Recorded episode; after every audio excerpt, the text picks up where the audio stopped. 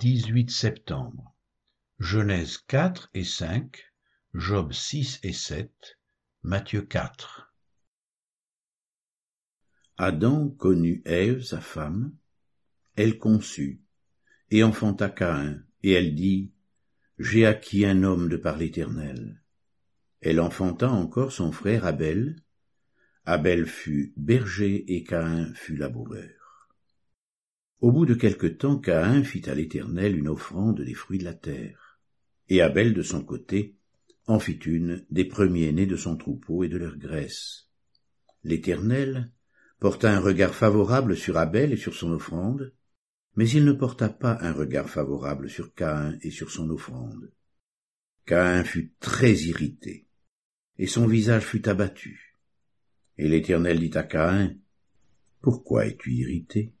Et pourquoi ton visage est-il abattu? Certainement si tu agis bien, tu relèveras ton visage. Et si tu agis mal, le péché se couche à la porte, et ses désirs se portent vers toi. Mais toi, domine sur lui. Cependant, Caïn adressa la parole à son frère Abel, mais comme ils étaient dans les champs, Caïn se jeta sur son frère Abel et le tua. L'Éternel dit à Caïn, Où est ton frère Abel?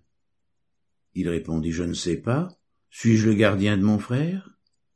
Et Dieu dit, Qu'as-tu fait? La voix du sang de ton frère crie de la terre jusqu'à moi. Maintenant, tu seras maudit de la terre qui a ouvert sa bouche pour recevoir de ta main le sang de ton frère. Quand tu cultiveras le sol, il ne te donnera plus sa richesse. Tu seras errant et vagabond sur la terre. Caïn dit à l'Éternel, Mon châtiment est trop grand pour être supporté. Voici tu me chasses aujourd'hui de cette terre, je serai caché loin de ta face, je serai errant et vagabond sur la terre, et quiconque me trouvera me tuera. L'Éternel lui dit, Si quelqu'un tuait Caïn, Caïn serait vengé sept fois. Et l'Éternel mit un signe sur Caïn pour que quiconque le trouverait ne le tue point. Puis Caïn s'éloigna de la face de l'Éternel et habita dans la terre de Nod, à l'orient d'Éden. Caïn connut sa femme, elle conçut et enfanta Enoch.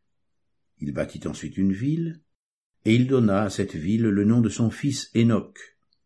Enoch engendra Irad, Irad engendra Méhujaël, Méhujaël engendra Métuchaël, et Métuchaël engendra Lémec.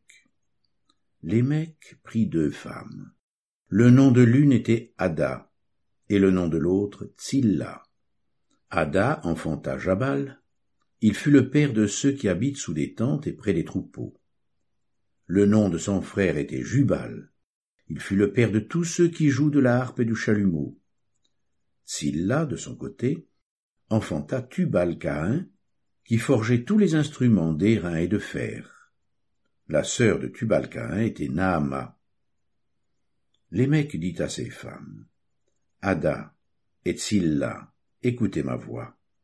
Femme de Lémec, écoutez ma parole. J'ai tué un homme pour ma blessure, et un jeune homme pour ma meurtrissure. Caïn sera vengé sept fois, et Lémec soixante-dix-sept fois. Adam connut encore sa femme, elle enfanta un fils et l'appela du nom de Seth, car, dit-elle, Dieu m'a donné un autre fils à la place d'Abel que Caïn a tué. Seth eut aussi un fils et il l'appela du nom d'Énoch. C'est alors que l'on commença à invoquer le nom de l'Éternel.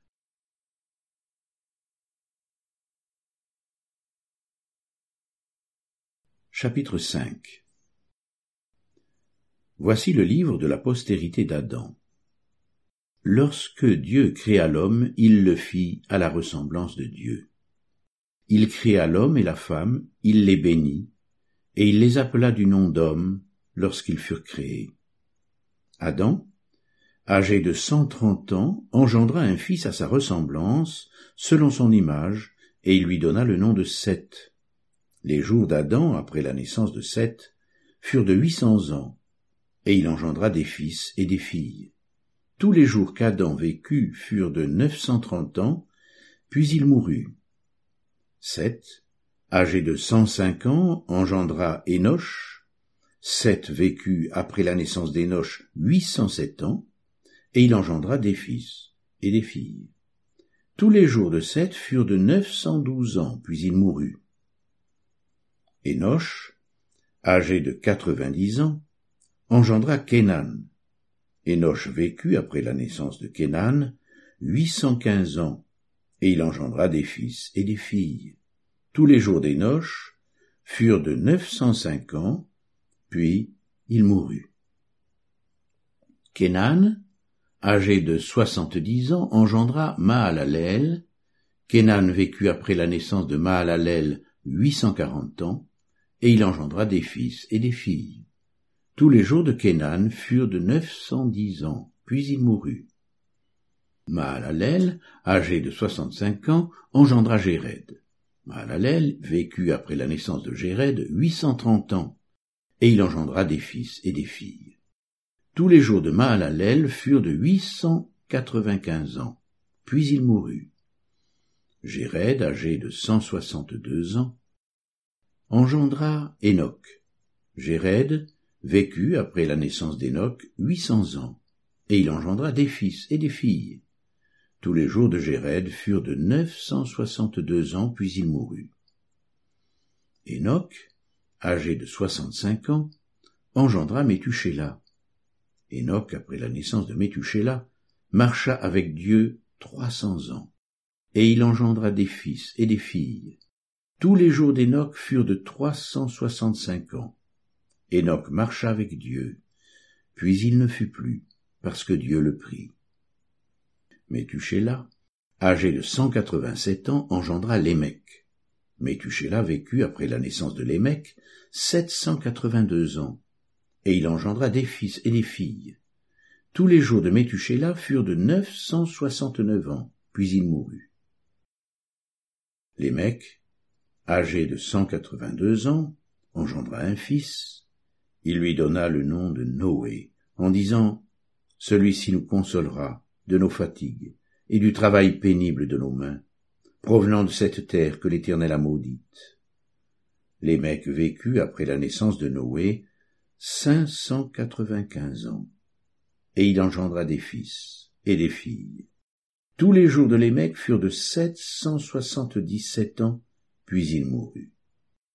Noé, âgé de cinq cents ans, engendra Sem, Cham et Japheth.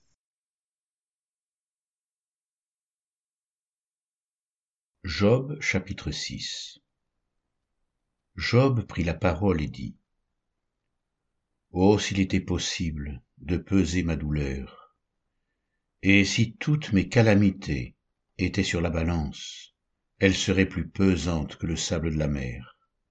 Voilà pourquoi mes paroles vont jusqu'à la folie, car les flèches du Tout-Puissant m'ont percé, et mon âme en suce le venin.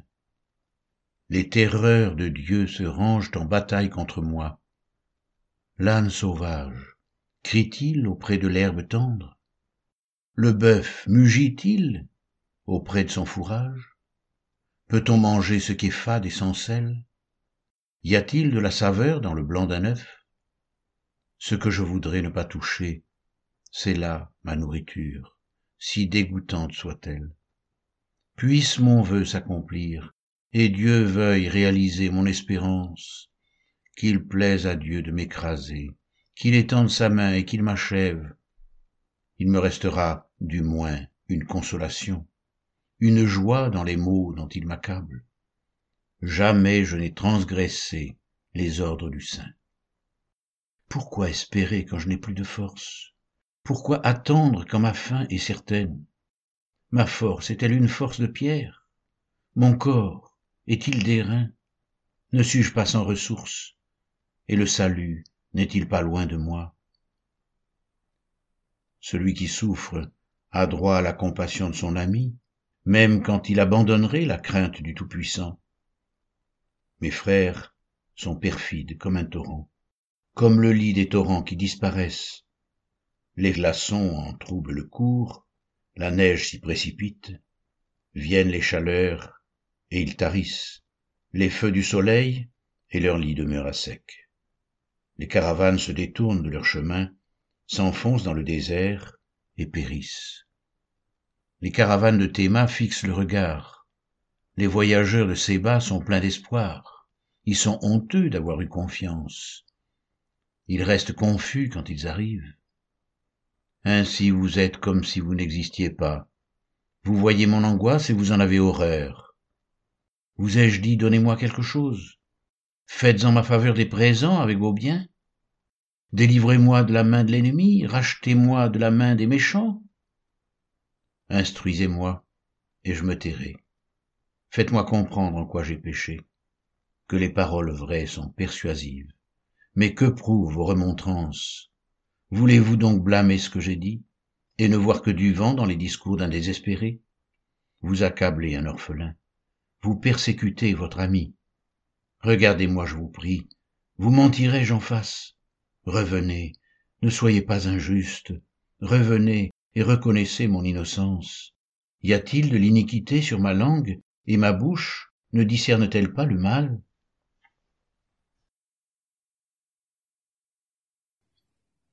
Job, chapitre 7 Le sort de l'homme sur la terre est celui d'un soldat et ses jours sont ceux d'un mercenaire.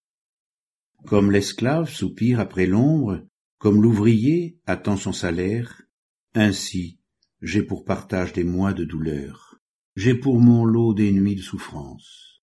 Je me couche, et je dis, quand me lèverai-je? Quand finira la nuit?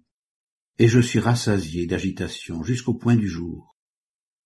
Mon corps se couvre de verre et d'une croûte terreuse, ma peau se crevasse et se dissout. Mes jours sont plus rapides que la navette du tisserand. Ils s'évanouissent, plus d'espérance. Souviens-toi que ma vie est un souffle. Mes yeux ne reverront pas le bonheur. L'œil qui me regarde ne me regardera plus. Ton œil me cherchera, et je ne serai plus. Comme la nuée se dissipe et s'en va, celui qui descend au séjour des morts ne remontera plus. Il ne reviendra plus dans sa maison, et le lieu qu'il habitait ne le connaîtra plus.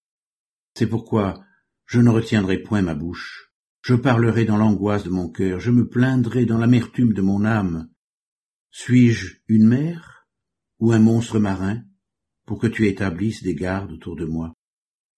Quand je dis Mon lit me soulagera, ma couche calmera mes douleurs, c'est alors que tu m'effraies par des songes, que tu m'épouvantes par des visions. Ah, je voudrais être étranglé.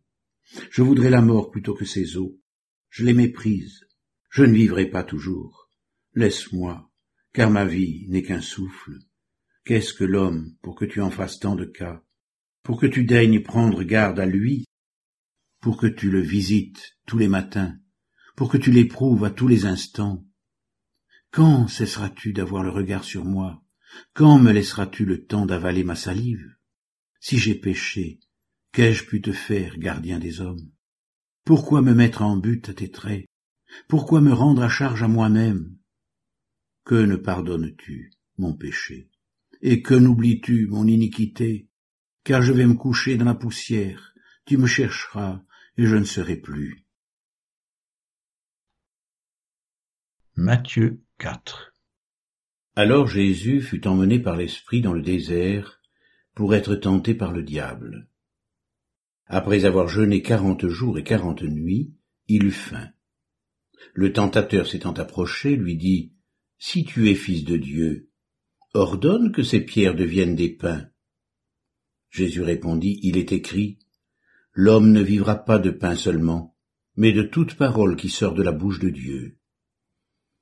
Le diable le transporta dans la ville sainte, le plaça sur le haut du temple et lui dit, Si tu es fils de Dieu, jette-toi en bas, car il est écrit, il donnera des ordres à ses anges à ton sujet, et ils te porteront sur les mains, de peur que ton pied ne heurte contre une pierre. Jésus lui dit, il est aussi écrit, tu ne tenteras point le Seigneur ton Dieu. Le diable le transporta encore sur une montagne très élevée, lui montra tous les royaumes du monde et leur gloire, et lui dit, Je te donnerai toutes ces choses, si tu te prosternes et m'adores. Jésus lui dit, Retire-toi, Satan, car il est écrit, tu adoreras le Seigneur ton Dieu, et tu le serviras lui seul. Alors le diable le laissa, et voici, des anges vinrent auprès de Jésus et le servirent. Jésus, ayant appris que Jean avait été livré, se retira dans la Galilée, il quitta Nazareth et vint demeurer à Capernaum, situé près de la mer dans le territoire de Zabulon et de Nephtali, afin que s'accomplisse ce qui avait été annoncé par Ésaïe le prophète.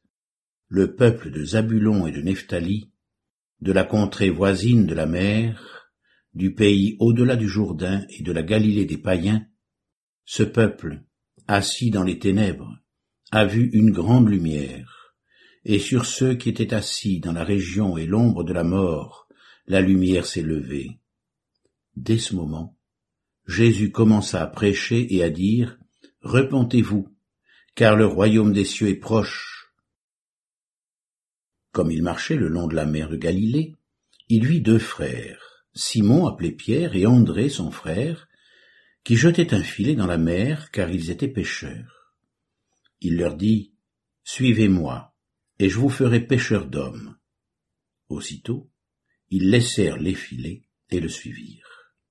De là, étant allé plus loin, il vit deux autres frères, Jacques, fils de Zébédée, et Jean, son frère, qui étaient dans une barque avec Zébédée leur père, et qui réparaient leurs filets. Il les appela, et aussitôt ils laissèrent la barque, et leur père, et le suivirent. Jésus parcourait toute la Galilée, enseignant dans les synagogues, prêchant la bonne nouvelle du royaume et guérissant toute maladie et toute infirmité parmi le peuple sa renommée se répandit dans toute la Syrie, et on lui amenait tous ceux qui souffraient de maladies et de douleurs de divers genres, des démoniaques, des lunatiques, des paralytiques, et il les guérissait. Une grande foule le suivit de la Galilée, de la Décapole, de Jérusalem, de la Judée et d'au-delà du Jourdain.